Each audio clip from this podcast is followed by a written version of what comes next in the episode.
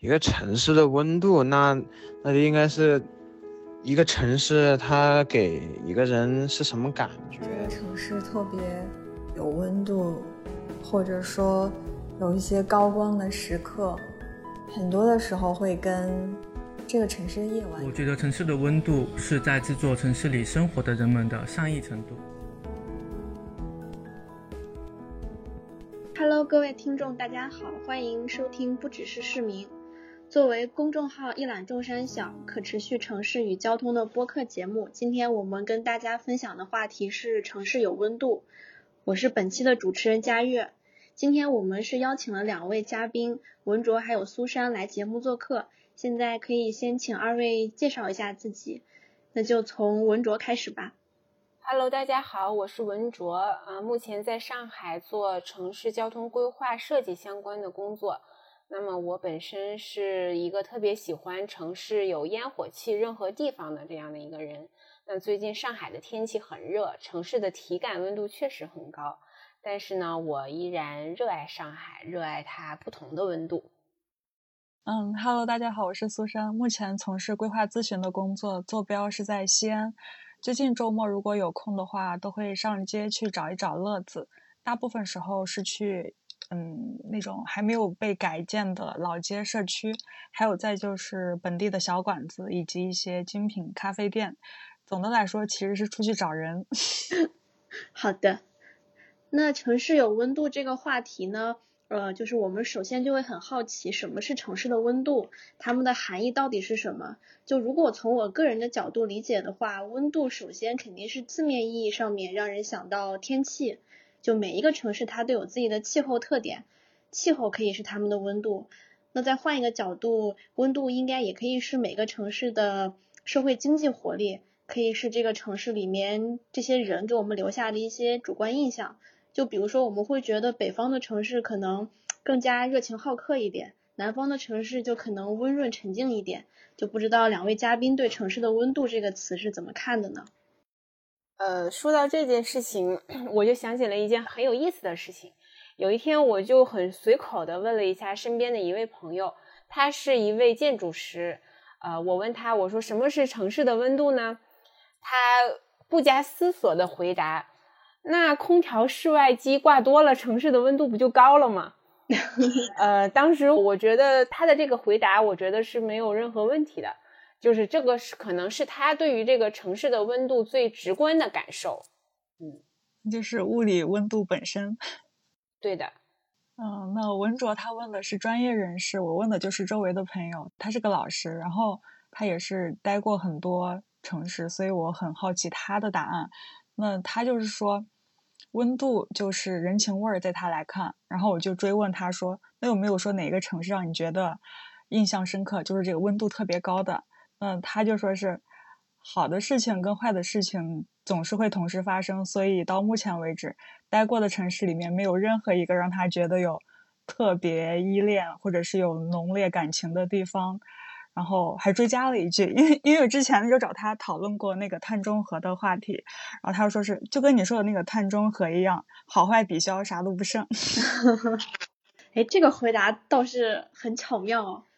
那其实可能。呃，这样说还是在抽象层面上的。我觉得两位嘉宾可以分享一个让你们觉得城市有温度的故事，就可以讲自己的，也可以讲一下别人的。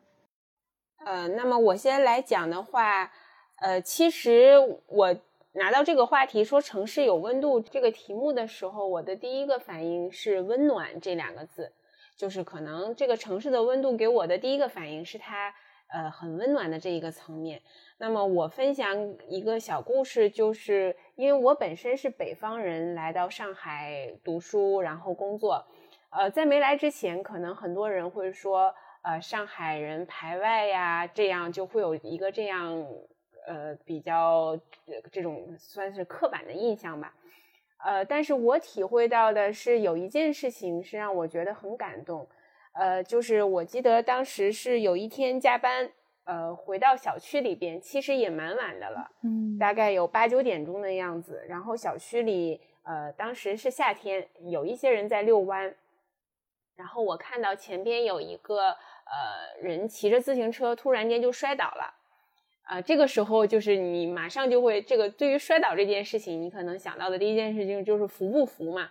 那因为旁旁边当时没有人过去，我很担心他，我就过去把他扶了起来。扶他的时候，他应该是一个五六十岁的老爷爷，呃，叫他爷爷大叔吧。呃，然后感觉就明显感觉到他身上有很浓的酒气，那应该是他喝过酒之后骑自行车不稳，他就摔倒了。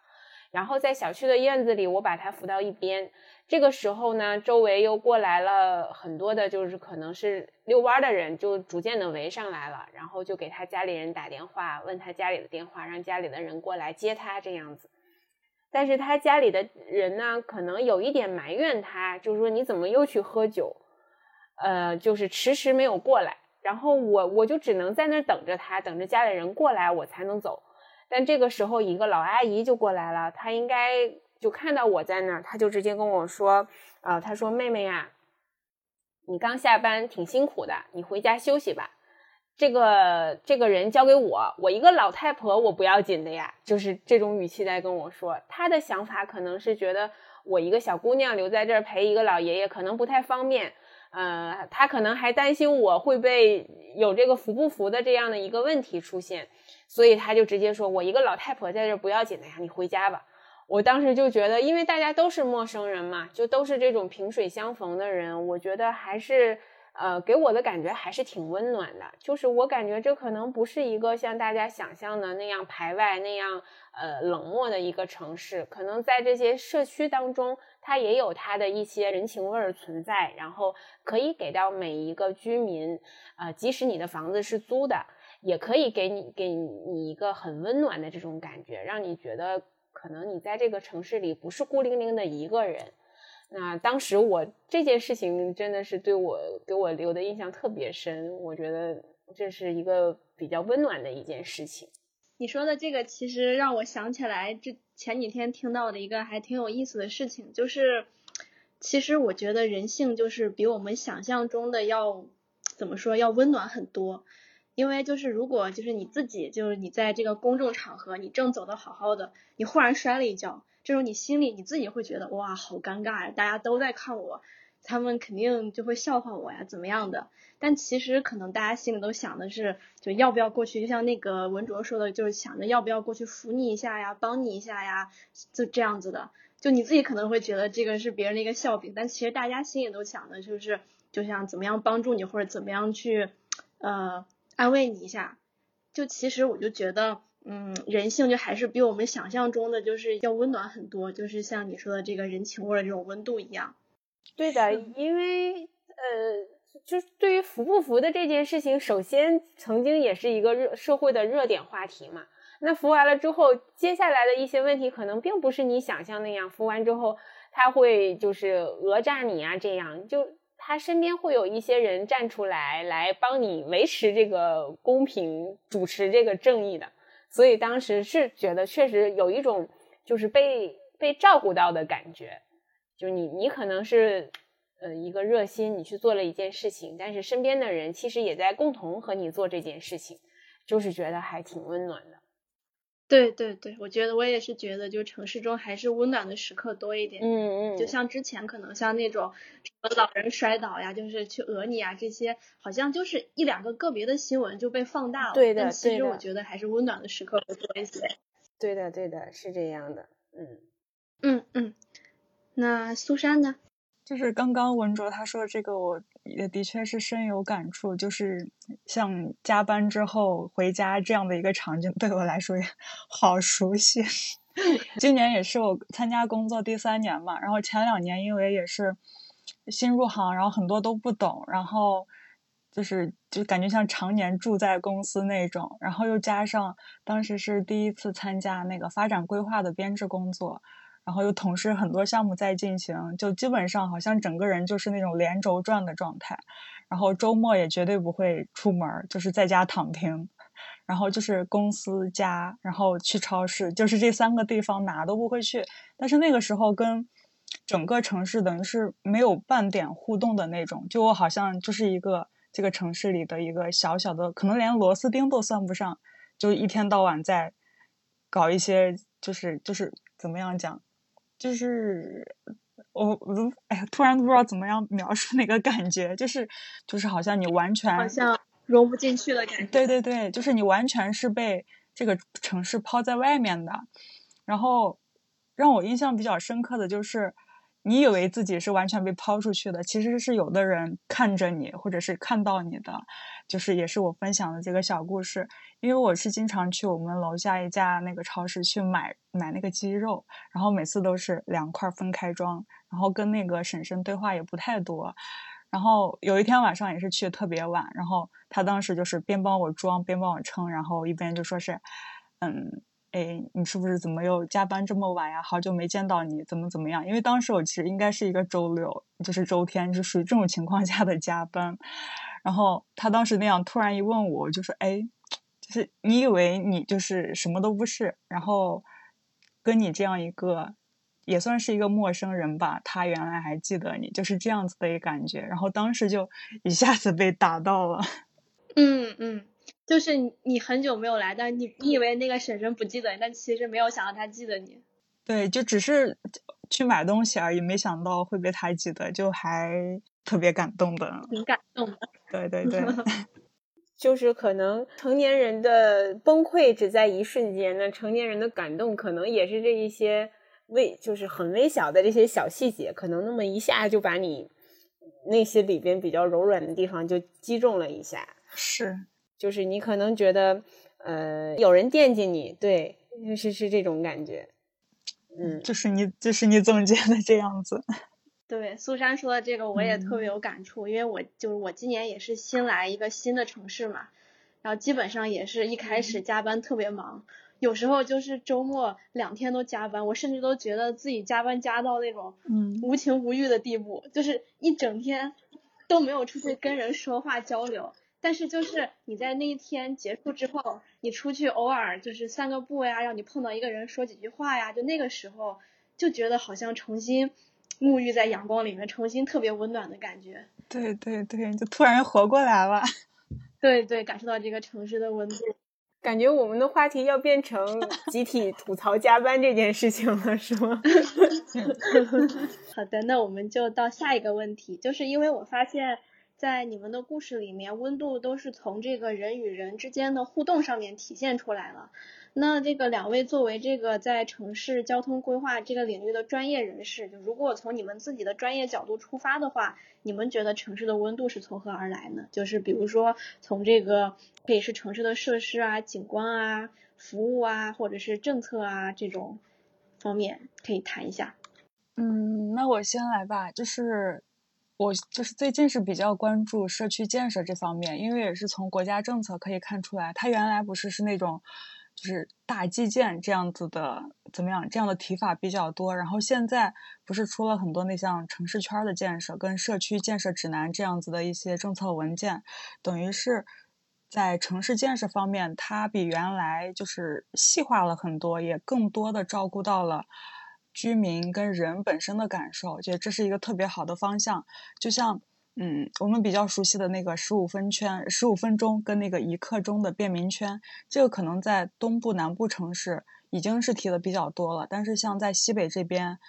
嗯，也开始提，但是它整个建设需要特别长的一个周期，所以它可能是通过。三年五年才能够让本地的居民感觉到，哎，这个城市圈的建设，这个便民圈的建设，的确是能够帮助我的生活变得更加便利，就是那个人性化才能慢慢传达出来，是这样的一个感觉。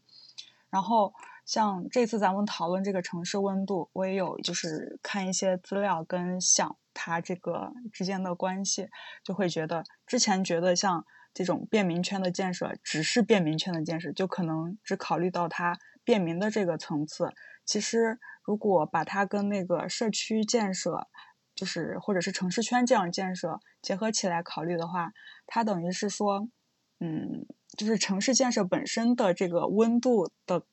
就是或者叫是那个政策的决定者，他已经在把那个温度跟人文的这些因素放进它城市建设。跟城市规划的考量当中去了，像我刚才提到的这个婶婶，就是我跟他等于说是虽然说话不多，但是经常去，也是因为我们在同一个社区里面，所以会经常打照面儿。那如果是在这样的一个条件下的话，如果说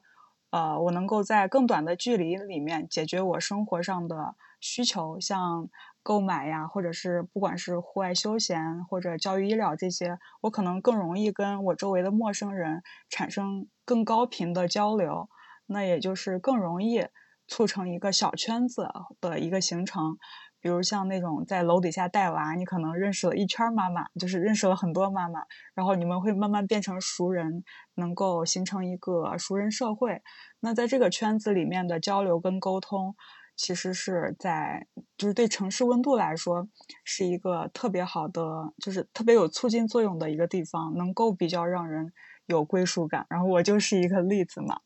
然后再就是一个城市的公共绿地或者公共空间的建设，因为像那个新型城镇化也是现在，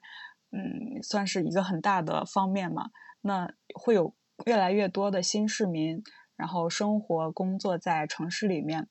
那这个时候他们如果是新市民，就普通的新市民，我们不是说那种特别有钱搬个家那种，就普通的新市民，他再去到一个新城市的话，他可能不会花那么多他的钱在玩乐上面。那这个时候就是公共空间需要发挥作用的时候，像公园呀，或者是那种。嗯，什么博物馆这样子的一个休闲娱乐场所，免费的休闲娱乐场所，对，给他给新市民提供的怎么样一个休闲娱乐的一个可能性，就是这个城市提供温度的一种展现吧。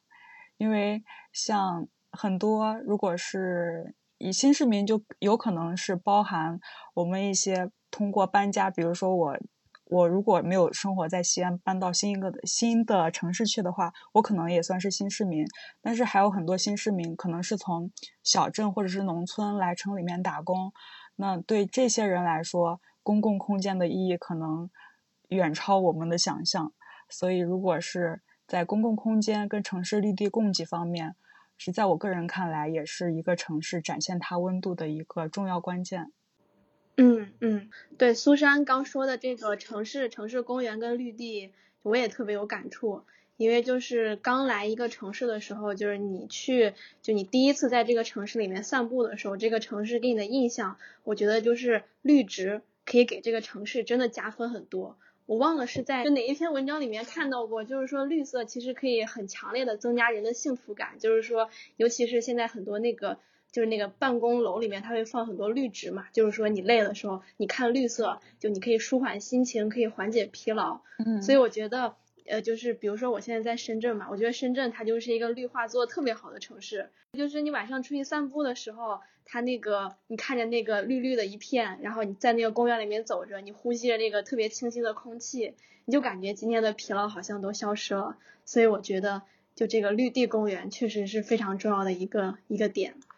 对，我觉得从这个角度来说，这种绿地给人的感受，其实它也在改变你对这个城市温度的感受。对，呃，比如说夏天，如果这个绿化做得很好的话，你确实会觉得很凉爽、很舒服。尤其对于像深圳这种比较夏天很热的这种城市，它也确实可以改变，就是你对这个城市温度的这种感觉。对，是的。呃，就确实你说这个绿植可以降低城市的温度，确实，因为我来深圳之前，我本来以为我要承受那种生命不能承受那种热度，热。对我我是北方人，我就怕南来南方之后热的受不了，就是但是其实来深圳还好，我觉得好像就应该就是这些绿植在发挥作用，因为我就可能这七八月有时候中午要出去一下的时候，你走在那个绿就那个它那个树现在已经长到把那个街道都盖住了，对在你走在那个树下面其实是没有感觉那么热，那这样好棒呀！对呀，就是一个是身体上不那么热，就一个就是你眼前那种清新的绿色，其实就是自己就是那种心静自然凉的感觉。我觉得绿植就是特别棒，就是那个行道树的那个感觉，也我我有的时候上班会骑自行车过去，然后走的那些小路，路的马路可能本身就不太宽啊，二十米左右，然后它两边的呃行道树把那个整个的街道都盖上了。你这样其实人在下边，无论你是骑呃骑车还是走路，都是很舒服的。对，尤其是夏天很热很晒的时候。嗯嗯，对，没错。嗯嗯，就刚才苏珊她提到了一个词叫熟人社会，她讲到那个妈妈呃互相认识的这个事情，呃，我想到的是。因为就是现在我们在这些一线城市，可能很多年轻人有了小孩之后，可能双方是没有办法照顾孩子，一般都是家里的老人过来帮帮着照顾嘛。嗯，而且这些老人其实很多可能都不是我们上海本地人，他们来到上海了之后，他可能只熟悉自己的孩子，呃，其他人他都不认识的。但是这个社区空间的这种建立，呃，就会形成一种。呃，很神奇的熟人社会，就是呃，所有的姥姥奶奶们，这一个小区的居民里，他们可能都是互相认识，而且我听说他们有的关系会发展的好到什么程度，就是他们会呃认识了之后，他们会有微信群，然后他们会定期组织一起出去玩，就可以到这种程度，我就觉得很神奇。那这也太棒了吧？对，本来是想可能是照顾父、照顾儿女、照顾孩子。但是，因为如果这样，其实他们在这种外地应该是特别孤独的，因为年轻人他的适应性要比老年人要强很多。但是老年人到这边他不适应，他会通过这种方式，就是社社区间建立的这种熟人社会的这种方式，然后去形成他们一个新的圈子，就是他们因为都是可能都是同龄人，应该话题也比较多，再加上都带着自己的孙子孙女的这样子，他们之间以孩子为中心还是怎样？就是他们会形成这样的一个氛围，我觉得这个也是，就是因为之前有人跟我讲这个事情，我觉得这是我没有想到，我以为他们只是，呃，就是饭后遛弯的时候大家聊两句，但是他们私下里其实关系真的就是已经建立的很深厚了这样子。对对。嗯，嗯然后刚才苏珊她是从这个社区建设的角度来来分析我们前边提到的，就我们俩觉得这个小故事。那其实我觉得我的故事也是从这个角度，就从社区和空间的角度来说，就是社区化可以让居民更快的融入到这个生活圈子里边，这种归属感也会提升。就是也可能是这种融入感和归属感，才会让你感受到更多的人情味儿，就是我们。才能感受到那种从心里的这种温暖的感觉。那么，我觉得不管是社区化还是说圈圈化，我们建立这种呃便民圈，我觉得城市的温度的来源应该是人。那这个人不仅仅是指生活在城市当中的人，他同样也包括工作，就是呃创造城市、设计城市、呃组织城市运营的这些人。那因为我本来是做交通规划设计的，那么从交通的角度来说，呃，我觉得城市的体感温度有这么几点吧。首先，我觉得大家如果这个城市的交通很拥堵，你的感觉一定是很燥热，啊，这种也是也是一种暖，但这种暖是让你不舒服的。那还有一种就是我们城市的这些呃高架桥啊、隧道啊，这都是。呃，冷冰冰的混凝土，它会让你觉得，嗯，就是这些东西是非常的冷，就是没有温度的。那这种没有温度，它不是凉爽的温度，它是让你觉得就是呃很很孤单的这种冷。那么我觉得，呃，这种很冷很热都不是我们想喜欢的这种城市的温度。所以从交通的这个角度来说，我觉得城市的温度应该是在一个适宜的范围内，就是让你觉得很舒服的。那这种舒服来源于什么呢？我觉得首先是来源于这种交通的秩序，就是如果你的这个交通的运行它很通畅的话，你会觉得这个你整个你整个在这个城市当中这个出行你是很舒服的。那当然，如果我们再引申下来，这种秩序来源于呃，是一个是交通治理，可能更多是我们包括我们公众号总提到的这些公交优先啊，呃，小汽车去限制小汽车的出行的一些方式和手段。那还有一点就是，呃，我觉得还有就是交通的决策者和设计，在整个设计我们交通系统的时候，在兼顾功能的同时。我觉得可以更多的去考虑人的体验，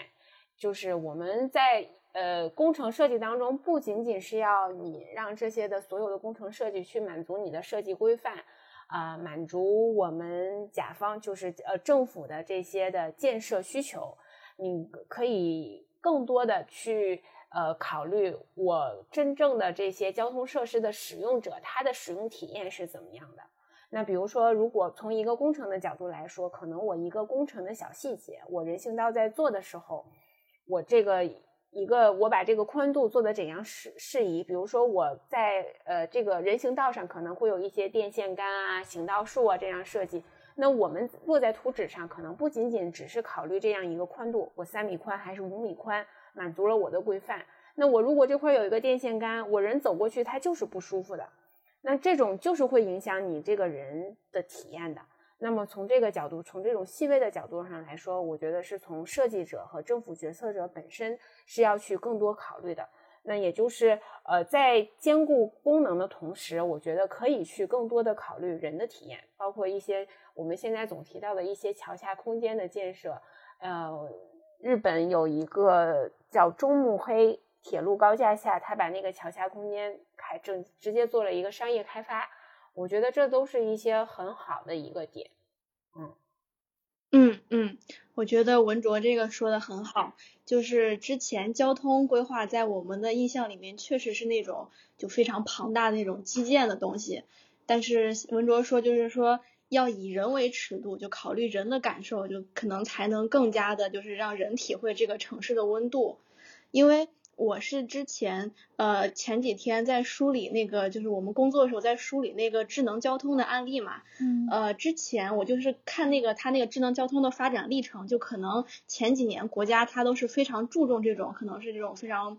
规模非常庞大这种智慧基建的。对。但是就是这几年，就我发现他们的角度就变了，就是尤其是欧洲国家这边，他们就是从那种非常大的城市或者区域的尺度，慢慢的转向那种以人为本的尺度。就是说，我记得那个瑞典，它是有一个例子，就是说他们做了一个那个智能公交车站，就是已经他们的尺度已经就是小到这种公交车站这一块了，而且就是这个公交车站的设计，他们就是非常非常考虑人的体验，因为瑞典那边不是很冷嘛，就冬天那个经常下雪，然后尤其是天黑的时候，你在那个车站等公交，有时候那个风一刮，可能来的是几路车，你都看不清。他们就做了一个，应该是一个音感，然后加上灯光的一个公交车站，就是说你来不同的公交车响起来的铃声是不一样的。就比如说这条公交车的路线是通向工厂的，那可能就会那个铃声就提示铃声就是那种工厂的烟囱声音。如果这个是去车站的，他们那个铃声就是那个火车的那个声音。然后就是就相当于就是天很冷的时候，你不用再就站在那个马路沿上去。看了嘛，你就在那个公交车站就有挡风的地方，就你很舒服的等着，你光听那个铃声你就知道来的是哪路车，而且就是他们把那个车站里面就是人的那个座椅考虑的也也是特别舒适，特别人体工学那种，就他们是一个那种豆荚的那种吊舱，就是因为你风一吹，那个那个那个他那个东他那个椅子是会随风，就是把那个背面就背面就会背着风就吹过去嘛，就那种摇晃着，就还可以帮你挡风，就并且这种旋。对对，这种旋转的吊椅，就是你还可以就是自动旋转，比如说你想跟旁边的人交谈啊什么的，就是你就坐在这个椅子上，你转一下，你们俩就能聊天了。嗯，就同时就是也也增加这种人与人之间的交流，我觉得这个就是一个特别好的以人为本的这种交通的这种例子，而且感觉好有趣呀。对它这种交通设施的设计，可能从就是造价上来说，它并不会增加很多的投资。但是确实是需要我们政府的决策和这些交通的设计师，就是共同一定要共同去呃从细微处去考虑这个事情，多从人的角度去想，而不是仅仅我把功能嗯达到了之后，就是就是简装和精装的区别。我觉得这个就是对对对，就是他们现在应该在慢慢转型了，就是从那个大尺度慢慢到小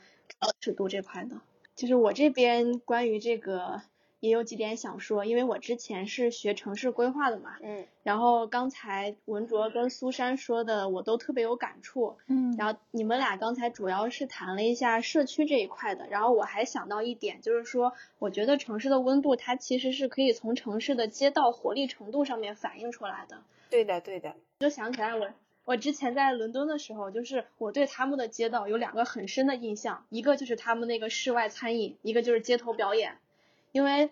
伦敦的天气，就它的天气好跟天气不好的时候，它那么他们那个街道是两个极端。就天气不好的时候，然后再刮着那种特别强烈的风的时候，整个街道就没有什么人，而且就是灰扑扑的。就你们知道英国他们那个建筑啊，就是那种灰灰的，可能就是旧旧的那种，就显得很死气沉沉。但是就是一旦有一个很难得的晴天，就很多餐厅会把椅子桌子摆在外面，就撑开一个遮阳伞，然后雇几个服务生，就大家在一起吃饭聊天。那个那个场景就感觉非常的热闹，非常的有温度。对，并且就是我记得好像在哪一本书里面看到说这样做其实就对他们那个街道那种街道商业是有很大的引诱效果的，因为就是你这样低成本的，只是把餐桌摆到外面，其实就可以吸引来很很多的客人，就让这个街道更加的热闹。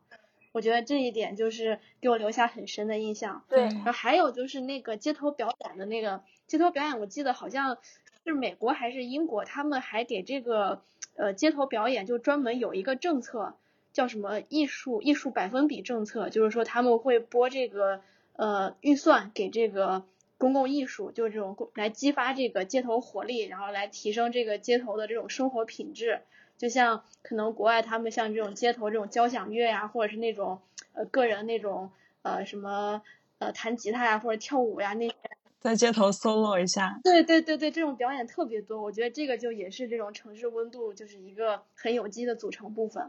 对你说到这两点，我也想到了，就是你说的，就是我们在室外的做的这种餐厅，几百桌子。上海比较典型的就是大学路那边，它的餐厅基本上都是在外边的，就是它冬天它会在里边放那种。呃，就一个保暖的设施也是放在室室外，就是你也可以在外边就餐，然后也可以在外边聊天。就是整个大学路给人的感觉，就像你说的，就像欧美的那些地方，就是街边可能有点像个小餐厅、小酒吧这样，大家都在坐在街边，熙熙攘攘的。对，熙熙攘攘的，然后又不是很乱，因为它还是给一定宽度的人行道的，就是你这个人行道，然后是它室外的就餐区，然后是它的店铺，就它的尺度设计的也很舒服。就也不会觉得你影响行人走路。那么就餐的人呢，整个的环境也很好。然后它的马路做的也没有很宽，也没有那些很快速，就是很拥堵的车流，都是这种啊慢悠悠的感觉。大学大学路确实是一个比较典型的例子，而且它那边不定期的还会有一些集市，嗯，比如说一些原创的手工艺的集市啊，或者有的时候还会有一些呃音乐表演在那边啊，那边呃。就是因为我我我离那边也比较近，就是确实感觉还很好。然后你说的那个街头表演，我有一次在多伦路附近有一个公园，好像大概是叫徐家汇公园嘛，就是当时是有一个老年的乐团在那边演出，演出的很专业，他应该是有管乐、弦乐应该都有，就在那边演。然后很神奇的是，他们前面有一个叫。呃，市类似于叫市民演出许可证的这样一个东西，就是他们是有组织可以，就是他们他们不是在那边随便的演出，他们是有组织去批准他们在这边演出，就可能那个呃那个公园门前，它也是面向马路嘛，就公园前面的那一块也是在人行道上，就是他会。嗯，周一到周五每天有不同的乐队，有的时候可能是一个人，有的时候是一个乐老年人的乐队，也有年轻人，就是在那边每天的每周的不同时段在那边表演。当时确实还挺有意思的，就是他已经纳入他们的这个管理，他是有一个管理体制的，就不是你随便什么人过来都可以演。嗯，这个好酷呀！就是文卓刚刚说的这块儿，感觉还。就是挺让我印象深刻的，因为像你刚刚说是可以在街头表演这些，我想到就是，那是不是得有专门的人来给他做管理上的疏通？因为在西安这边很多，你可能在钟楼那一片还挺有名的，就是有可能会看到一些表演，但是。怎么样讲？但是好像并没有把这块纳入到政府的管理体制里面来，就是他所谓的那个基层自治吧。像刚才就是聊到的，像街区把那个座位摆出来，然后吸引人气这块也是。之前当时国家不是老提倡那个嗯地摊经济，提倡的时候，然后我们这边就是就会这样做，然后允许你在街上摆摊儿这样子把那些座椅摆出来。但是等这段。过去之后又开始禁止了，就是等于算是怎么样讲？作为一个居民，还就是对有一点点失望，就感觉上面说啥你干啥，就是上面好像不提这块儿，然后他好像基层这块儿就把这块儿就跳过了，并没有说通过观察你这些新的政策好像的确有帮助到小经济，尤其这种小商贸经济的发展，那是不是可以把它规范化，或者是能够让它就是像上海这个样子，它有演出许可证，或者是它在餐饮上有一些要求，可能划定一些特殊的区域来允许商家做这样的事情，把它更规范化的这样子，让它怎么样讲是真的。促进经济发展，然后提升社区活力，这样子。就是苏苏珊你说的西安那边，它是就是你是感觉它有点过于混乱了吗？它是那个小摊是影响到它是占了机动车道，还是怎么？还是造成那个居民的生活不便，还是怎么样？没有，也没有，居民很喜欢，居民很喜欢，是城管不喜欢。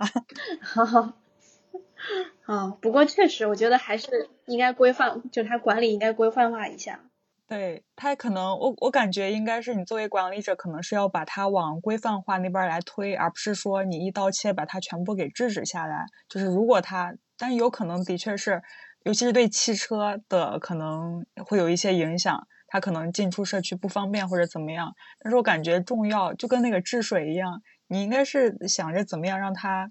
疏通那些。而不是说你就完全禁止这样子。嗯嗯嗯，是的。哎，就是刚才那个文卓说那个大学路那块儿的时候，我不知道就是你有没有留意，就是大学路他们那两边就应该会有很多商铺嘛，就你有没有留意到他那个商铺，它是不是一个就那种。功能混合的规划，就比如说可能它有好几层，然后第一层一层是那个商铺，然后楼上可能是像呃什么游戏厅啊、什么商店啊、办公室啊、展展厅啊那些混在一起的那种。对的，对的，是这种。它它那边很神奇的，很多服装店它在二层或者是三层。嗯嗯嗯。呃，还有一些就平时我们休闲的，比如说理发店啊，这些 SPA 馆啊，它是它都是在楼上的。一层有一些小店，然后还有一些餐厅是这样子。对对，我就就刚这一点，我就忽然想到，其实这种功能混合的规划，就是让街道显得生机勃勃的一个重要原因吧。对，你觉得它有生机，但是它又不乱，就是呃，它的设施做的也比较精致一些，就是整体给人的感觉，有的时候我第一次去的时候，我就觉得和国外的那种感觉就是很像。就是国外的那种，在在街边上吃吃饭啊，聊聊天啊，这种感觉就是特别特别的想。嗯嗯嗯。哦，对，刚才那个我听那个苏珊说那个公园绿地的时候，我忽然又想到一个点，就是你说那个有这个公园，可能对一些什么那种小城镇来的人还是很重要的。我刚才就想到一个点，就是说其实我们城市的规划，就是我们我们规划师是可以通过就是这个供给侧。去推动城市产生新的需求的，然后这个需求就可以让这个城市的温度变得更温暖。对，就是说一个良好的新空间，它肯定会有很多的使用者，然后它这个它这个新空间会让人们建立一些新的，比如说习惯啊、生活呀，比如说像这个露天午餐呀，加强你的这种什么户外锻炼呀、社交呀这些，我觉得就是公共空间就是。能非常快的实现这一点是很重要的。是。当时我就想起来，就是那个之前好像看那个法国他们那个法国城市发展史那本书，就是说，就是当时当时战后的法国它乱到什么地步？就是当时它那个市中心荒凉到晚上有野狼在那个市中心里面晃荡。在城市里面晃荡，野野狼，对，就是他们晚上连灯都没有，就是一个人都没有，晚上就那些野生动物在城里。后来应该就是他们政府开始就建了第一个公共空间，就叫新桥，就是一座桥。呃，它那个桥就是好像我记得那本书里面这样描述，这这个桥就是打破了那个阶级之间的一个隔阂，因为这个桥就是你有那种拉着马车的贵族，然后也有那平民也可以走，然后什么。就他那个桥上逐渐也开始有那种什么小摊儿呀，什么那种小商小贩呀，然后什么卖那种书啊之类的，就是这样，就是就当时好像就是只是这样一个桥，他就让法国一下从那种很荒凉的场景那种景象，就变得生慢慢的生机勃勃起来了，因为就是在这个桥上，你不同阶级的人会有一个互动嘛，就是。我记得有一个特别有意思的例子，就是说你那个贵族，你就不能穿着斗篷在这个桥上走，因为你下了桥之后，斗篷就不见了，就被小偷偷了。然后甚至那个桥上还有很多小商小贩，他们卖的东西就是从那些贵族家里面偷出来的花瓶啊，或者是那种书啊之类就在卖。但是，而且但是就这就是这样，他那个这个桥它还是提供了很多那种不同阶级之间交往的机会嘛，就甚至有很多那种跨阶级的爱情出现。然后就是法国，因此就是它这这一系列这种书啊、电影啊就流行起来，就让法国这种浪漫文化就在欧洲得到了一个发扬。就仅仅是一个公共空间新建了这样一个桥，哇，这个也太棒了吧！对对，就是只是新建了这样一个公共空间，就一下把城市变成这样一个这样这么大的一个改变，这么有温度的一个地方，我觉得就很神奇。就两位嘉宾，就是不知道有没有注意过，就是城市的温度，它可能之间是不同的。有没有留意过城市温度它们之间的对比？就比如说，可能一二线城市啊、南北城市啊，它的温度可能都是不一样的。就大家可以分享一个自己觉得，呃，自己可能觉得温度对比的一个场景，或者是跟其他嘉宾进行一下对比。因为我平时呃比较喜欢菜市场，可能。我去一个地方游玩的时候，如果有时间，也会去他的菜市场去看一看。嗯，然后因为我本来是北方人嘛，然后我们家的菜市场呢，其实是呃没有那么的有秩序，就是会有一点乱，而且还会有一种就是早市的这种，就有点像早上很多他的菜农，嗯，可能刚从家里摘的菜就拿过来直接就卖，大家都是就我只是这一条街，反正我。城管画了这一条街是早市，那大家就随意的，呃，可以可能会有一些半固定的摊位，也有一些流动的摊位，那大家就在这条街上随意的买。确实早上很热闹，就是可能你有有有卖一些热的什么粥啊，这些就是热气腾腾的东西，也有单独卖一些新鲜的蔬菜肉。然后鱼啊这些东西，这是这种就是烟火气真的特别特别浓的一种菜市场的感觉。这种你是觉得热气腾腾，就是呃是一种介于温暖之上，但是也也会让你觉得很放松的一种感觉。那么来到上海之后，我光上海的菜市场的感觉，我觉得完全就不一样。上海的菜市场太整洁了，就是我曾经看到他菜市场的管理者去。就去去去盯着这些菜农，就让他们一定要把菜按照什么样的方式，前面要露出多长，都是有距离的。就是他那个摊位上，前面菜能摆出多长，他都是有要求的。就我不知道你们有没有仔细的观察过，就是上海菜市场，他卖菜的时候，他的每一种菜摆放的都特别整齐。就如果它不整齐，他们应该是有管理规定的。这种菜市场其实也也是有一种烟火气，就是呃老大爷老大妈可能也会挑挑一挑，然后讲讲价呀这样子，但是它的这种这种温度的感觉跟北方就是完全不一样，也有可能这个是上海特有的，嗯，然后还有一个对比较有意思的一点是，有一次我也是今年过年的时候，春节的时候在菜呃上海逛菜市场。就是那是一家很大很大的市场，就是可能很多小市场的菜农要到那边去批发这样的市场，然后就是人过年人也很多嘛，然后有一个卖鱼的阿姨，呃，这家菜市场首先它就是有很多音箱在那边，可能不同的菜农他会放不同的音乐，有的是那种很嗨的，有的是那那种很中国风的，然后有一个老阿姨她是卖鱼的。呃，他他的那块旁边放个音箱，然后他这边没有人，没有顾客买菜的时候，他就直接站在旁边跳舞，就就是在菜市场里边跳舞，跳那种类似广场舞那种很健身，然后他很嗨，就是他应该也是想锻炼身体为主吧。然后旁边的阿姨有的，我我在那走了好几趟，有的时候旁边的阿姨也会过来和他一起跳，跟着一块跳。我觉得，对对对，我觉得这件事情我在北方很少看到。嗯，就是当时我觉得这是一个很有意思的点，就是这样，你就觉得这个菜市场的烟火气和北方好像上海的这种，就给人一种很很洋气的烟火气，就就是这种感觉。嗯嗯嗯，就是我觉得你整体。讲下来，我的感受就是一个就是很有序和一个很热闹的对比，因为就是你整体说下来，不管是刚才那个呃什么街头表演，还有这个菜市场，都让我感觉上海它这个管理制度，这个管理做的真的很好啊。对的，就是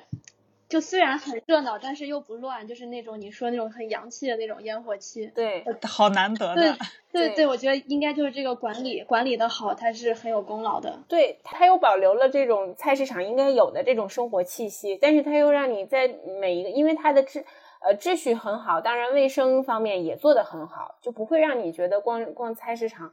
嗯，有的时候，比如说我们在一些卖水产品的地方，可能地上会脏兮兮的，这种你走过去的体验不太好。但是上海的一些大的市场里边就不会有这种情况，就你整体的感觉是觉得，嗯，很舒服、很舒心的一个地方，也让你觉得你买到的菜可能你也很放心，就是有这种感觉。嗯，真好呀。那那苏珊呢？嗯，我也是从自己的关，就是我主要的生活特点来说吧。因为就是像我个人的话，一个是喜欢去那个陕历博，然后再就是我们家附近那个唐城墙遗址公园。也因为这样的话，我是比较关注那个公共文化跟公共休闲空间这两块儿。然后这次专门查了一下，就国家相关的数据，我就挑了两个指标对比一下，一个是那个博物馆的数量，一个是人均公园绿地面积。然后根据国家文物局它公布的数据来看，那到二零一九年年底，然后全国的博物馆总量有五千五百三十五家，然后国有的有一千七百一十家，这个是比我想象中的要多了很多。但是它总体的分布并不是特别，嗯，特不均衡吧，可以这样讲。然后像山东省，它是排在老大，它的各类博物馆加起来有五百多家。然后有占到全国博物馆总数的百分之十还多，那排名第二到第五位的是浙江、河南、陕西和广东，那另外比较少的几个地方，就像青海、海南、新疆跟西藏，他们那个国博物馆的那个分布数量就会少很多。再一个就是藏品数量，那北京北京是因为有那个故宫博物院跟中国国家博物馆，它的那个馆藏数量。就不管是从数量还是质量来说，都是就是领先全国。然后查了一下，它现在是仅次于英国伦敦，就是从那个博物馆拥有数量来看，是仅次于伦敦的一个城市。像我最近特别想看的几个展都是在北京，然后希望也是希望能够去看一下。不过也能看出来，其实国家在公共文化这块儿怎么样讲，它的供给的确是还有一些嗯。有不均衡的地方，当然像西北跟西南这边也需要在这方面投入更多的精力。然后再一个就是城市绿地，嗯，根据最新的数据来看的话，二零二零年全国开展国家森林城市建设的城市一共有，嗯，四百四十一个。那城市的人均公园绿地面积有十四点八平方米，但是发达国家他们的同一个指标。现在这个人均绿地面积已经达到了二十到四十平方米，有的还高达六十到七十平方米。当然，这个可能跟我们国家的总体人口数量比较大相关。但是另一个角度来说，我们可能也有更多的发展空间在这方面。那因为刚才有说到城市绿地嘛，像那个唐城墙遗址公园，那个是我比较喜欢的一个地儿。但是有一个反例，就是因为我想着是。我一个公园在一个城市来看，也是它文化跟历史传承的一个重要结合的部分。那像西安最近有做一个城市公园的改造，就是那个叫西安兴庆公园。这个公园是当时一九五八年在唐兴庆宫遗址上修建的，然后这个也是它名字的由来，也是现在西安市最大的城市公园。但是这次改建就就是闹得沸沸扬扬，就所有人都不满意。就像刚才吴文珠说的，像有那种参天大树，你走在那个林荫道下面，就特别舒服。但是他这次改造就是把大树全部移走，改成了那种灌木，就没有绿荫了。整个公园里头，嗯嗯。然后它还有个标志的一个玩乐空间，有一个大象大象的滑滑梯，就是那种就有一个大象鼻子应该从那儿滑下去。但是因为可能时间久了，感觉大家对它的。就是依恋感还挺强的，嗯，但是他们这次改建就把那个材质给变了，应该是金某一种金属吧，就夏天特别特别的烫，根本就玩不了。就是改来改去，改的比原来规整了，然后整体的设计风格也变了，就是感觉咋说呢，就挺洋气的，但是完全不适合这个城市。就是像不管是爷爷奶奶还是小孩儿，就都不满意，嗯，就感觉这个城市文化的一部分被破坏了。对对，就是其实苏珊说的这个，就是都可以回答一下我们后面有一个问题，叫做就是城市的温度是不是会变化的？它是不是会因为一些就是城市更新啊、旧改啊或者什么建设，然后让这个城市的感觉或者是什么，就让就让大家对这个城市的感受发生一些变化？嗯觉得你说的这个，比如说你把这个可能大家都很怀念的这种老公园改掉，或者是把那种那种老街啊怎么样改成那种特别洋气的样子，就虽然它很洋气，但是如果就是在这个城市的居民不喜欢的话，我觉得也没有什么意义。对，就是前面刚才聊到那个，就是像城市的规划跟设计者，还是要从人的角度出发，而不是非要设计一个我觉得特别高大上的东西出来。对对，因为城市的温度最基本的就是人嘛，对，人跟城市的互动，我觉得这应该就是它这个城市温度产生的一个根源，嗯，还是要以人为本的这种规划。赞同赞同。呃，然后刚刚讲到这个呃这个温度对比的时候，我还想到了一点，就是呃从我交通专业的这个交通拥堵的角度来讲，呃，因为百度它不是每年在做这个这种拥堵排名嘛，嗯那可能会有一个规律，就是城市的规模越大，它可能越越拥堵。那这种应该也会呃造成就这种不同的城市，一二线城市这种要交通拥堵的这种不同的程度，会也会影响人对这种城市温度的感知。嗯，那很有意思的一点是，我也是在我们一览的那个年刊上，我看的一篇文章，就是说，呃，为什么会城市越大拥堵越严重呢？是说美国有一个工程院院士，他做过一个研研究，就说，呃，比如说城市的一个区域，它交通的需求量应该是和它的面积成正比的，但是这个这个区域，比如说它是一个 CBD。CBD 边界上能驶入的车辆数应该是和周长成正比的，那就是说，呃，需求量，呃，就是前者的这个需求量和面积是成正比，然后驶入的车辆数和周长成正比，就是说前者是边长的两次方，后者是边长的一次方。所以当边长越大呢，嗯就是也就是说，这个这个边长就是我们这个 CBD 的周长越大的时候，它的规模就越大，那交通需求和交通供给之间的矛盾就会越来越大。所以可能从我我看到这个这个这个观点的时候，我觉得很有意思，就是可能确实是大城市它的管理确实会更先进一些，但是即使在我们上海城市建设水平和交通管理水平，在国内应该都算是比较首屈一一指这样的城市。嗯，包括它在这个需求控制的时候，它也比较早的使用了这种车牌拍卖的制度。但是呢，在拥堵排名上，它也依然会时不时的进入到这种前三甲的这样的一个情况。那可能这这一点呢，是我从我交通专业的就交通拥堵的这一个点，我来体会到的，可能不同城市从交通的这个方面给人的温度不一样的这么样的一个例子。对对，就是因为就是还有一个很有意思的角度，就是说说到温度肯定是有冷有热的嘛，就城市肯定也是一样的。就是想问一下各位，就是如何去定义城市温度的冷与热？就是可能比如说会从一个场所的这种呃，像那个文卓刚说菜市场那种喧闹，就那种有序，或者是那种就是这种喧闹跟有序的对比，或者是那种从人的相处里面这种亲切或者冷漠的对比。就想问一下大家是怎么样定义城市的冷和热的？嗯，我我分享一个比较好玩的东西吧，也是很多可能外地人来西安玩的时候会感觉到的，就是你可能去点餐的时候，老板可能就很凶的跟你讲话，就是我我就用陕西话说啊，一般就会两个字“尺撒”，就是北方方言，它那个 重音基本上 重音都是四声，就是说出话就是当当当当当那种感觉，就感觉。人好凶呀，但是其实并没有。然后像街上有时候你可能看两个人聊天，就感觉好像两个人吵来吵去，其实可能也只是一个很正常的聊天而已。我感觉这可能是外地人出来西安时候感觉比较冷的地方，感觉好像嗯有点暴躁这样子的感觉。让我觉得比较热的一点就是，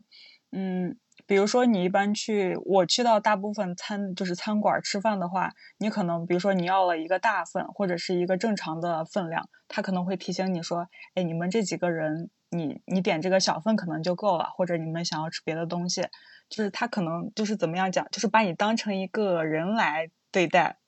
好像也这样说有点奇怪，就是他比会比较会照，就就不光是一个顾客吧，就感觉像是进来都是都是朋友那种感觉，就说是哎嗯，就说是哎你是这个你点那个多了，我给你推荐什么什么什么，就是这个样子的，就感觉很有人情味儿。嗯嗯嗯，就是他这个是从人的这种温度人的态度，对。文文化的差异，我觉得就是可能你对是西，嗯，你说的那个西安的这个方言的那个感受，就是外地人到西安之后对那个感受不同。我觉得这个应该就是文化的差异。是，就可能有的时候我听上海人讲方言，就总感觉他们在吵架一样，其实没有，就是可能就是这种文化的不同。对，这也算是方言的一种特殊的魅力啊。嗯，对对，就我总觉得大家在吵架一样，然后就跟大家总说东北话，就是就自带 BGM，就是一说出来，可能大家就想笑的这种感觉，可能也是一样的。嗯嗯，那文卓这边呢？对，就是说到这个冷和热，其实我的呃一个感觉就是当时去拉萨玩玩，他那边在那个大昭寺周围有一个八块八廓街嘛。我觉得这个地方是个很神奇的地方，就是我们去其他的一些旅游的地方，比如什么丽江啊，或者是这种江浙的古镇，它虽然保留了这些呃本来的东西，但是它更多给你的氛围还是商业化很严、很很浓重的一个地方。就是它本来的东西可能留下的很少，或者说它本来的东西和新新涌入的这种商业开发，它没有就是。呃，很和谐的融入在一起，或者说各自保保存各自的气质这样。但是他那个八廓街给我的感觉就是很神奇，因为八廓街他们就是信呃信这个藏传佛教的人，他是要转经的嘛，就绕着八廓街，呃，应该是顺时针还是逆时针我忘了，反正他只能绕着那个大昭寺的一个方向去转。然后这条街上应该也是一个旅游就旅游景点嘛。就外我们来到拉萨，肯定要去大昭寺逛一逛、转一转，跟着他们转经。那很神奇的一点就是，游客和真正信藏传佛教来这边朝拜的人，我觉得大家是互相独立，但是又互相不影响的。就是这个地方，它既可以吸引很多外客、外地的游客来来，就是游客的这种旅游的这种氛围是很浓的，但是真正要去朝拜的人。他们也完全是不受影响的，就是这个是我是因为信仰的问题，还是还是说，就这个是我没有想清楚，为什么拉萨的这个地方真的是大，就是这种两种两组人流真的是和谐相处，就是我我我我我去朝拜的人，我就是安安静静的，很虔诚的去做我的朝拜，我去转经，可能他那边很早就开始了，那游客我也可以在这边我拍拍照。然后可能也跟大家象象征性的这样转一转，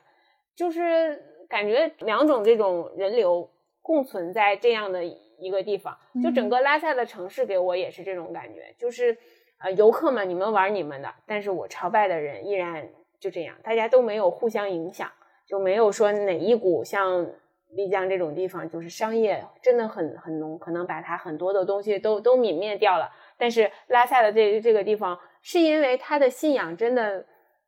太崇高、太虔诚了，就是这个信仰太纯粹了，所以才会有这种局面产生吗？就是我我思考了很长时间，其实没有想的特别的通透，所以也拿出来和小伙伴们聊一聊。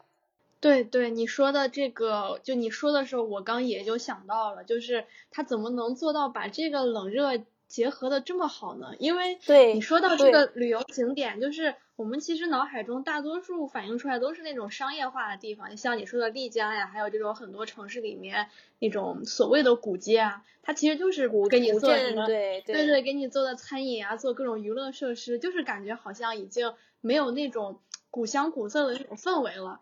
对，就是为了古建，为了去追求那种东西而去追求，而不是它本身存在那那里的东西。呃，嗯那就是那就是你你在拉萨的时候，你有留意到，就是说他那儿是保留了很多很旧的那种，比如说什么参拜的那种寺庙呀，或者是什么东西嘛？都有的，就是这些东西都有。对，因为就是你在说的时候，我我忽然想到，就是说想到一个就是那个建筑里面的两个概念，叫原真性跟完整性，嗯，就是它是一般是在那个遗产遗产保护还有旧改里面出现的。嗯，然后就我们说那些商业化氛围已经严重到盖过了本地的文化氛围那种情况，就是其实它在旧改的时候可能很严重的破坏了这个地方这种原真性。对，原真性就指的是呃这个这个遗产它可能最本真的样子，就比如说可能西安它在修缮一些遗迹的时候，它会故意把那个可能遗迹上那些破损地方留下来，就以保持这个原真性。嗯但是可能现在有一些旧改，它是不是做的有点过了？就是他把那个地方就是修的很洋气，然后很时尚，年轻人很喜欢。但是你他那种这个这个地方那种文化那个味儿，它就是比较淡了。就被破坏了。对对对，我就在想拉萨这个是不是，我就才问你说他那个什么设施啊，那些什么留下那些什么老的建筑啊，或者是某一些景观啊，是不是保存特别好，就是让你在拉萨就是还能体会到这种他们当地的很强的这种文化或者是这种佛教这种氛围，我就在想这个问问题。是这样的，它它就是保存的比较完好。就我在想，是不是真的是这种佛教的力量太强大了，所以让它。我我们当时住的一个酒店，就是他那边以前一个几百年的一个古院子改造成的。那个酒店里边有餐厅，就是它是一个大院儿嘛，嗯有有应该不不能叫酒店，应该叫客栈，就是有这种客栈，然后也有餐厅，可能还有一些旅行社，然后大家可能就都在他的院子里边吃饭活动这样子。但是外边就是它的那个转经的那一条街，就整体的感觉，就包括它的一些呃商铺，它沿街也有一些商铺嘛，也都是在它的古界里。可能是它的这种，就是可能我觉得是不是有一种原因，是它本身藏族人民他就会一直坚持他的这种民族的文化和习俗，他是不会被其他的一些东西所，就他不会去。他不会，他不会，他不会抛弃他的这些文化和习俗，他会一直这样。就他一代一代人，他都是这么生活和呃工作的，就所以他这些东西一直是他们在坚守着。所以我们外来人只是一个过客，影响不到他本来的东西，所以才会存在这样的一个局面。我感觉都有，对对，就感觉感觉这里像一方净土一样，对就他们对就是那种很纯洁的心灵。对就这种这种宗教的一个聚集地。就刚才刚才还有就那个完整性的概念，我还没有就还没有说，就是那个其实完就是完整性吧，就相当于就是说你保护一个东西的时候，呃，我们遗产保护的时候就不能只保护它那种物理的建筑。就是可能就是说你说的这种什么宗教呀，这种当地的文化呀，当地人的这个习惯，也要一并的保护下来，就嗯才叫这种保护这个地方的完整性。对我就想是不是因为拉萨这个地方，就它在，比如说它这个可能保护当地的这种各种各样方面，像可能保留了一些可能那种旧的那种有文化的设施，可能嗯还同时保就在保护这个当地的这种风俗习惯、宗教，对就整个这种一个很完整的，就才让你感觉这个地方它能就不受外人的这种打扰，影让它响这样比较独立的这种存在。对对对对就这样应该是这种强烈的一感觉对比。对我我感觉当地政府嗯应该嗯是有把那个，就是把这些都考虑进去，因为如果说是跟云南那边对比的话，他们这边等于说是，如果你这个城市要以文化这方面作为你吸引人群来参观来玩儿的话，你这部分文化是不能消失也不能改变的，就是你不能说慢慢变成一个任何地区都有的东西，那就没有意思了。我想他们本地政府应该也是就把这个怎么样讲，就是要让他的这些民族文化更好、更持久的保留下来。他可能会考虑说是在规划或者设计当中，就是不会说是让他现有的这些呃，有民族，就是你们说这个设施，就是相关的民族建设空间，让不会把这些空间让渡出去，或是进行那种过度商业化的改造这样子。再一个就是可能他们本地的确是在文化保护上面应该有下大功夫，才能够坚守这么长时间。对，但是这反而我感觉是是一个特别聪明的，也可以用聪明吧，就是一个特别聪明、特别有 怎么样？他等于是做了一个长久的考虑。嗯就是如果是从经济发展这个角度来看，没有说一定要在短时间内快速的，就是要建很多网红的打卡点这样子快速的这样的一个消费体验，而是有一个长期它长期的它独有的这样的一个文化东西，以这个东西来吸引人们过去玩儿这样子。对，我觉得这就是一个呃很典型的城市的不同温度可以在同一个空间里共存，嗯不没有互相中和，就提到了我们最开头说的，中和没有互相中中和，就呃对对对，没有互相中和掉，大家彼此比较呃和谐的生存在这里。嗯嗯，就是感觉本地文化还是很重要的，它是它应该是城市城市温度一个很重要的组成部分，就是你这个文化决定了你这个城市的温度到底是什么样子的，对就甚至它是可以这种热共存的。嗯嗯嗯，好的，那就是现在到我们最后一个问题，就是说，呃，大家就是可能这些年来，就是你们自己的感受，就城市的温度它是会变化吗？或者是它是可以被改变的吗？就比如说你小时候跟现在，你对同一座城市的感受有没有什么不一样？或者是你现在新来一座城市，你待了，你可能待了五六年之后，你觉得你第一次来跟现在有没有什么不一样？嗯，如果是我的话，我其实现在对我们家那个院子还跟门前的一个菜市场还是印象深刻。之前跟文卓聊的时候也有聊到过那个，就是之前那个菜市场，就是嗯，你可以一出在院子里面就能闻到，我们门口就有一个面包店，就能闻到它那个香甜的味道。然后你在那个街上也能听到菜贩的吆喝，然后也能够就是像那种刚炸出来的锅巴呀这些东西，就是会让你觉得特别热闹，就是所谓的那个烟火气吧。然后包括你在家，因为我们家可能是临着那个，呃，就是叫什么小区广场那块儿，你能听到那种下午两三点那阵儿大家在大树下面打麻将，就是推的那个麻将声，哗啦啦的那些声音都能听到，感觉还挺有意思的。但是现在我听说是把那个之前的大树好像就给砍掉了，因为可能要增加停车位还是怎么回事儿。然后完了门前的那个菜市场也是，应该是属于改造过度吧，就是比原来整齐了好多，但是店一个是店铺变少了，因为它原来是可以在那个菜市场的两边有，然后中间还能再摆一溜儿，然后现在可能是为了来往车辆通行方便吧，中间那溜儿就给抽掉了，两边也全部是盖成那种房子，就是给规划好、设计好的，你就每个铺面多大，就是按规范着来这个样子，等于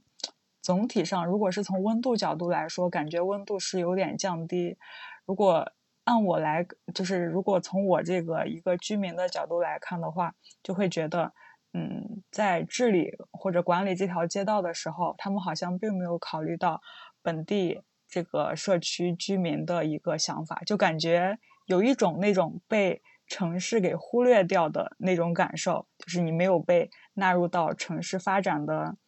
它的考量里面去。然后也因为这个，我当时是在看那个，嗯、新新闻主义之父盖伊特利斯他的一个作品，就是那个《被仰望与被遗忘》，它里面当时提到一个词儿叫做“被忽视之城”，它原文是这样说的：就是对于多数纽约人来讲，这里工作辛苦，交通拥挤，人满为患。这里生活着许许多多的无名小人物，许多纽约人似乎只有一个名字：女理发师、门童、擦鞋匠等等。就是让我觉得，哎，人的确是跟城市来说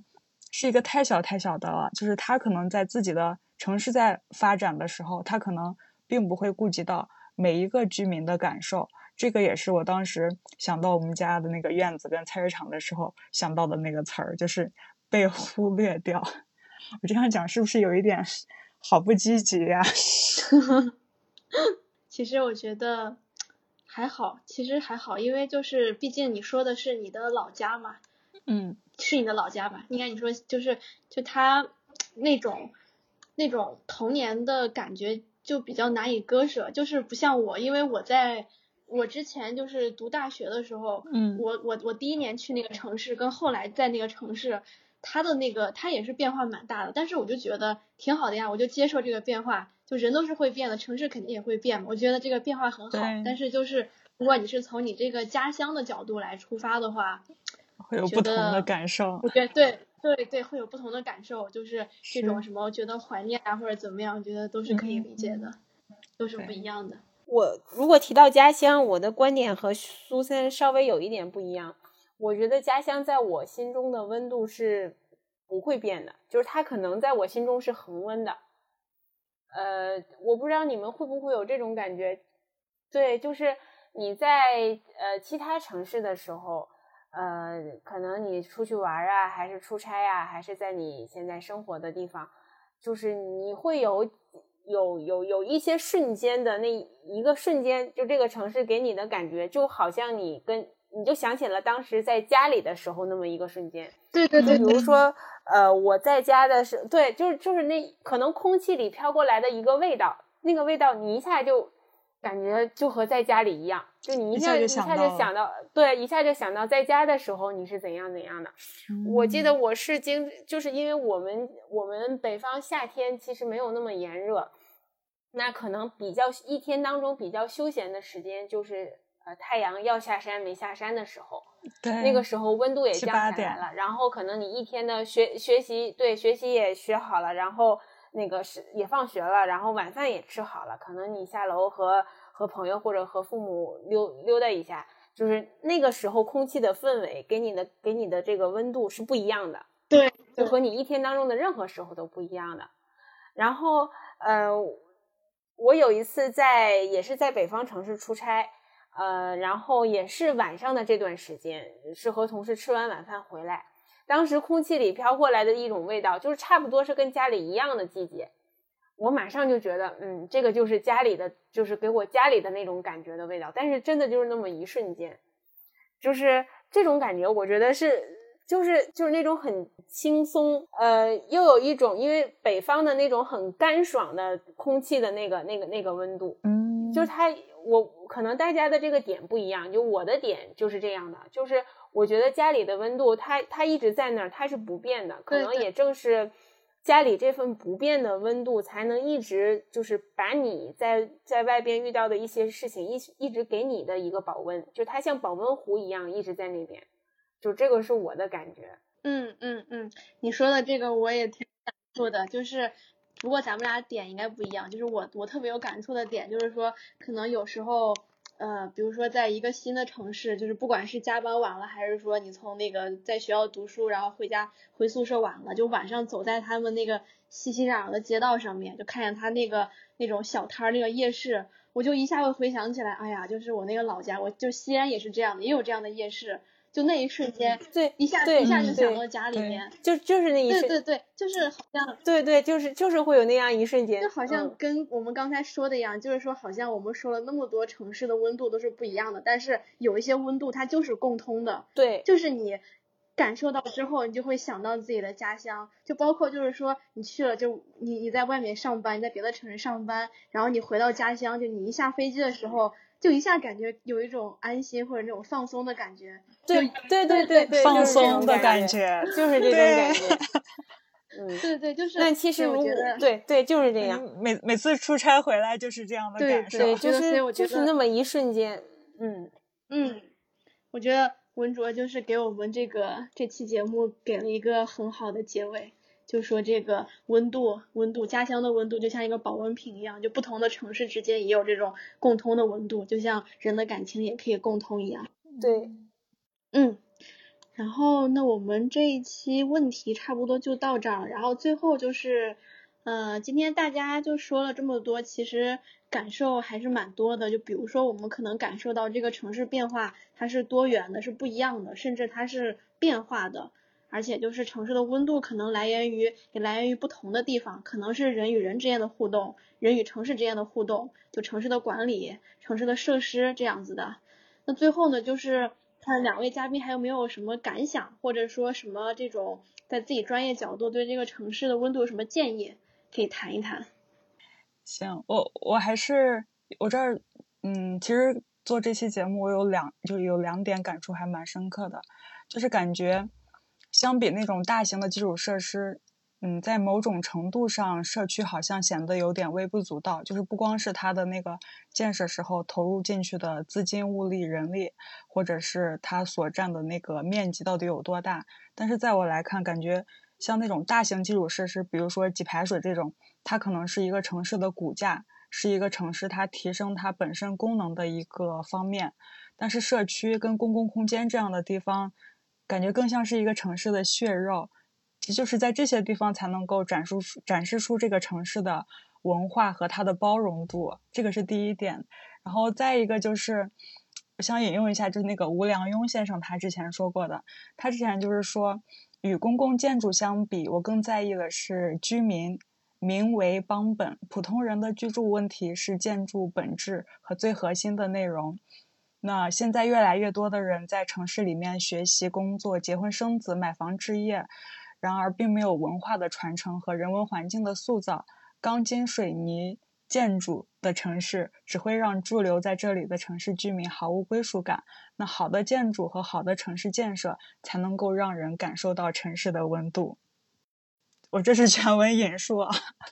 嗯嗯嗯嗯，我觉得这个说的特别好。就我们说了那么多，最后还是落在了两个比较朴实、比较落地的点上，就是说这个公共空间还有人与人之间这种以人为本的这种这种城市的打造上面。对，对，我觉得城市的就还像开头讲的那样，我觉得城市的温度还是来源于人，不管是生活在这里的人，还是我们建设城市的人，呃，包括城市的决策者这些人。那从我交通的角度来讲，那么我们如何让城市的交通更有序？然后，呃，可能通过一些呃建设手段，或者是通过一些人性化的管理手段，我们可以让呃使用我们整个交通设施的这些呃呃这些出行者，可以感受到在一个舒适的舒适的温度范围内去去呃去生活。那大概就是这这可能是从我交通的角度来讲。那么对于今天我们的这一期播客。我觉得最大的感受让我想起了，呃，二零一零年，呃，上海世博会的时候，他当时的一个 slogan 叫“城市让生活更美好”。那我们可能更美好的、更美好的生活也来源于一个更适宜的城市的温度吧。嗯嗯嗯，好的，那今天我们应该就到这里了。就最后还是再次感谢一下两位嘉宾，谢谢。谢谢，都辛苦了。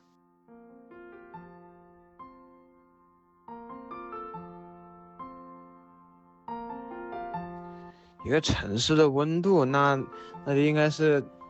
一个城市它给一个人是什么感觉，然后这个城市的这个晨风是否让人就会感觉到温暖，或者感觉到呃适应。比如说你去个城市，你感觉这个城城市的，呃，就这种气氛啊，或者这种，呃，城风就不适合你，你会你比如说你是适适合那种慢慢节奏生活的，然后你去快节奏生活的，那那这个城市的这种温度就就不太适合，你会感觉就特别冷，而且你会就觉得，嗯，融合不进去。反而，如果你到了就是适合你的时候，你就觉得特别的温暖。比如像成都，你晚上去骑车的时候，你就会感觉成成都成都的这种温暖，这就是城城市的温度。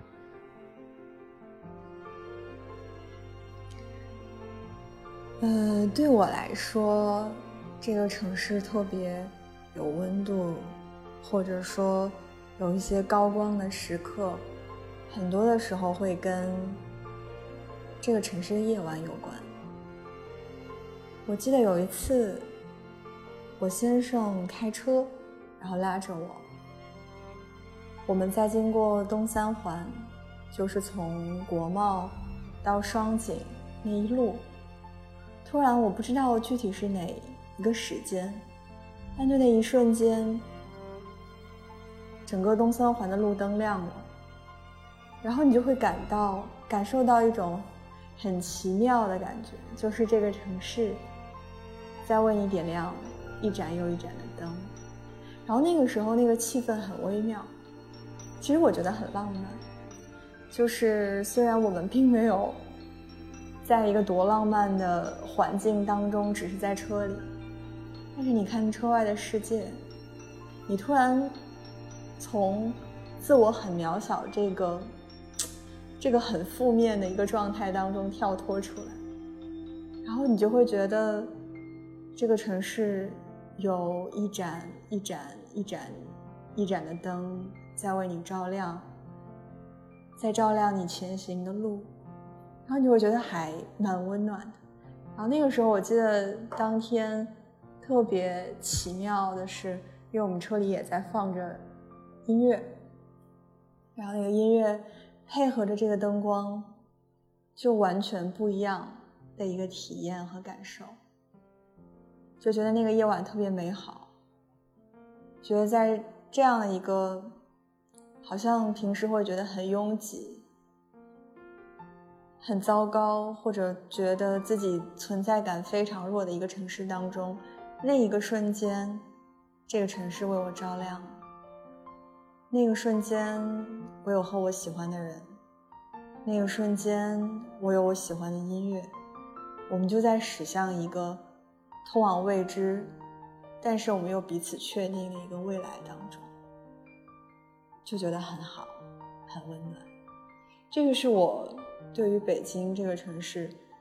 特别美好的记忆的瞬间之一。我觉得城市的温度是在这座城市里生活的人们的善意程度，是这座城市的管理者、城市里的居民怎么对待这座城市里其他人的态度，包括本地人和外来者、老人、中年人和小孩。也包括男人跟女人。城市的温度取决于在这里的人对和他不一样的其他人的善意程度。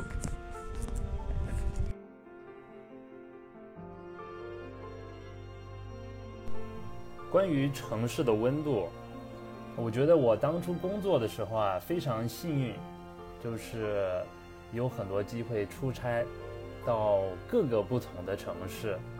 当初也有机会到很多不同国家，对不对？我在美国，当初出差又到英国，也到印度、新加坡，当然也来了中国，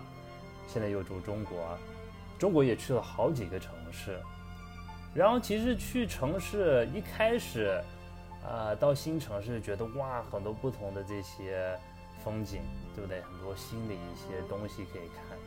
很多不同的餐馆可以去尝试。可是去多了呢？有的时候就发现，其实这些不同城市也没那么大的区别，特别是现在国际化的这些城市，其实感觉它 城市都一样。有的时候往窗外看，你看街上这些车子、这些出租车，啊，这些公交，还有外面的大楼，现在中国特别多大楼，就觉得说每个城市其实大楼也都差不多。那想到城市的温度，想到城市，我真的想到的东西，例如当初在东北，那个时候航班取消了，然后呢就认识了一个新朋友。你要想，我是做互联网的一个，就当初是一个互联网产品经理，然后认识了一个卖烟的大叔，然后我们互相分享了，呃各自的事业。你想一想，这个场景多有意思。这个大叔是釜山的，然后另外就是我当初在北京，虽然我不常喝酒，但当初那个时候因为同事和老板啊要准备离开公司了，就偶尔对不对啊出去跟他们吃个晚餐撸串呐，然后喝个酒。那个时候呢，应该是北京的冬天，然后想到那个时候就喝酒脸会。发热嘛，然后大概凌晨一两点的时候，啊，终于跟大家说再见了。其实那时候都快要哭了，啊，那个时候是一个很感动的一个时候。然后自己走路走回家，当初，呃，北京那个晚上，雪，就是小小的雪，你知道吗？就是微微的飘，让我想到凌晨两点，其实街上没什么人了，就是一个人走路回家，多么孤独的一个场景。但是我当初想到的都是满满的感情，因为想到当初认识的老板、认识的老板、认识的同事，呃，多么珍惜有有这个机会去认识啊这么好的一些人。所以想到城市的温度，我觉得跟城市本身是无关的。你看任何的这些城市，因为都差不多。其实你说一个城市的一个风格都是来自哪里？都是来自城市里面的人。要是城市没有人，它其实就是一个空空的架构。所以呢，人是最重要的。就是在我的观点，我觉得一个城市的温度是来自认识的人。